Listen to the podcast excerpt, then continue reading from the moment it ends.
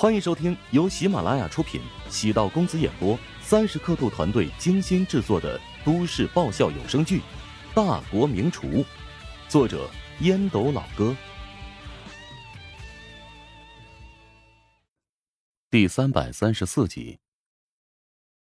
徐志平，董柳轩认出了丈夫的朋友，私下里一起参与过很多次饭局。每年徐志平都会给李东月和自己。赠送旅游团的双人票。李东月的工作很忙碌，所以都是董柳轩和闺蜜一起出行。今年李东月换单位之后，难得有了假期，马尔代夫的机票、酒店费用也都是徐志平承担的。董柳轩对徐志平的印象还行，尽管他长相猥琐，但很仗义大方。至于徐志平的妻子，董柳轩也见过一次。是一个年龄不小，但保养不错的气质妇人。难道乔治喊我过来是想和我一起捉徐志平的奸吗？这，这情况比较复杂，逻辑有些烧脑啊。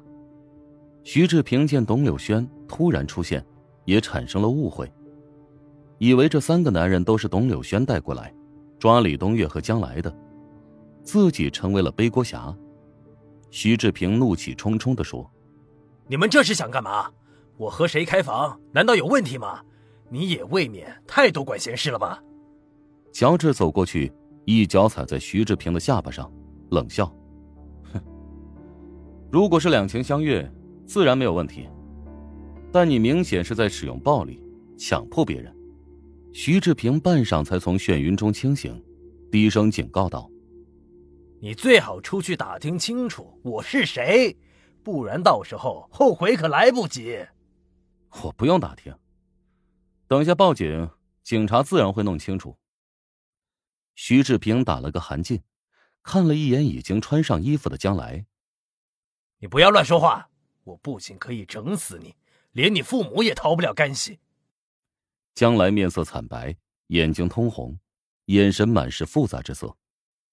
乔治暗叹了口气，与将来鼓励道：“相信正义，不要被这个败类吓到。”胡展娇在房间里找到了摄像头，笑着说：“哎呦，没想到他还挺有情趣的，喜欢将自己做的坏事全部录下来，然后自己慢慢欣赏啊！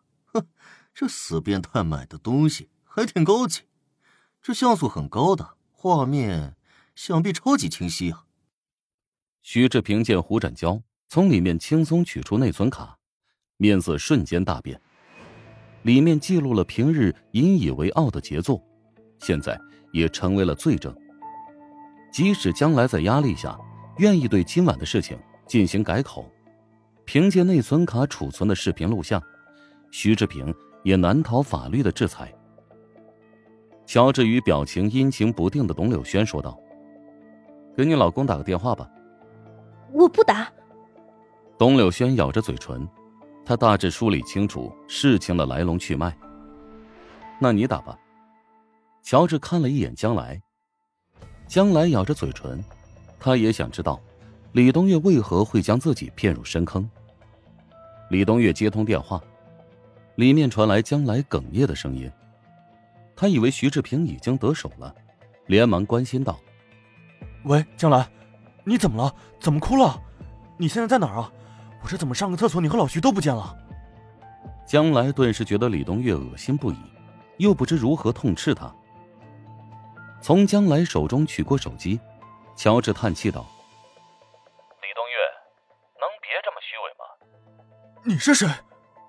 李东月愕然，很快反应过来，竟然是乔治。李东月浑身直冒冷汗。乔治怎么会跟江来在一起呢？相信你已经猜出我是谁了。对了，你那个姓徐的朋友，完蛋了。你祈祷在他接受审讯时不会出卖你吧？不过看他那德行，嘴巴可不牢啊。你究竟想要达到什么目的？李东月的语气变得阴冷。乔治没有直接回答，笑着说道。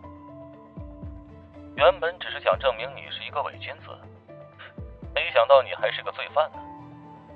我得承认，脑子跟不上你操作的速度，以为你会跟将来滚在一起，所以还喊了董柳轩。李东岳突然想起什么，迅速的冲向卧室，老婆不在房间的大床上，他抱着手机疯狂低吼：“你以为这样就能搞垮我吗？如果我倒下了，你以为对陶如雪会有什么好处吗？栏目组会解散，他会失去所有的一切。”你应该知道他对现在的工作有多么重视，你摧毁了一切，他绝对会恨你的。李东岳挺厉害啊，这个时间点逻辑还如此清晰，抓住了我的命门。是，工作固然重要，但要选对正确的路，否则即使成功，也沾满污秽，无法得到社会的认可。如果他继续跟着你这个道貌岸然的家伙，只会误入歧途，越陷越深。他会理解我的做法。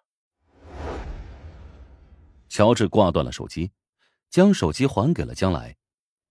将来现在是受害者，如果他否认一切，那么自己所做的都无济于事。乔治叹了口气：“你自己要想清楚，是否要指认徐志平。如果你拒绝，”担心陷入漩涡，没有人会左右你的决定。我要指认，以他们的性格，以后肯定会报复我，还有我的家人。我只希望能通过此次事件，能让他们一无所有。董柳轩突然跪倒在地，用手拉着乔治的衣摆，恳求道：“我求求你，我求求你放过老李吧！我想他肯定不是故意的。”乔治将董柳轩搀扶起来，叹气说。对不起，我做不到。自己对董柳轩还真够残忍，将李东月里里外外扒得这么干净。他一直在与狼共舞，在别人的眼中，董柳轩一直很幸福。李东月是个温柔大叔，谁能想到知人知面不知心呢？利用电视台的女性，跟外部人交换利益，为自己争取到各种各样的私利。如此行为跟劳保有什么区别？东柳轩难以相信这是事实，他表情复杂。陶如雪是李东岳的徒弟，如果李东岳垮台了，他就变成了无根之萍。这样的靠山，不要也罢。其实最惨的是你。男人怕入错行，女人怕嫁错郎。你嫁给李东岳这样的人，这辈子算是彻底完蛋了。我奉劝你一句：趁着年轻，早点断了，说不定还有救。乔治的话不仅恶毒，而且诛心。董柳轩恼羞成怒，伸出手掌朝乔治挥出。乔治早有准备，躲开这一记耳光，抓住他的手腕，狠狠的摔开。方才这番话，的确狠狠的伤害了他，但是，忠言才会逆耳。如果我老公出了事情，我不会放过你的。董柳轩眼中满是恶毒之色，身在局中无法自拔。乔治摇头叹了口气，转身跟胡展交道：“报警了吗？”胡展娇点头说：“估计还有几分钟便到了。”董柳轩狠狠的瞪了乔治一眼，转身离开。胡展娇凑到乔治身边，叹气道。哎，你跟那个女人说这些做什么？她即便知道自己错了，也不会承认的。李东月还是个不折不扣的伪君子呀。李东月在家中来回踱步，思前虑后，还是给陶如雪打电话。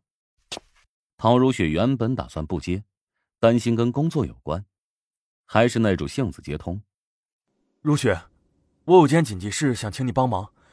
李东月不知道陶如雪是否已经知道此事，请你能不能让乔治高抬贵手？什么？看来陶如雪还不知情。于是，李东月竭尽所能，迅速编撰了个假故事。哦，晚上下班的时候，江来约我吃宵夜，我琢磨着盛情难却，便跟他一起去了海鲜餐馆。哦，就是咱们经常去吃的那家。中途啊，徐志平过来，我们这喝了不少酒。我去厕所的功夫，出来时发现他们已经不见了。刚才乔治给我打电话，说在酒店里发现徐志平带着喝多的将来去开房了。本集播讲完毕，感谢您的收听。如果喜欢本书，请订阅并关注主播。喜马拉雅铁三角将为你带来更多精彩内容。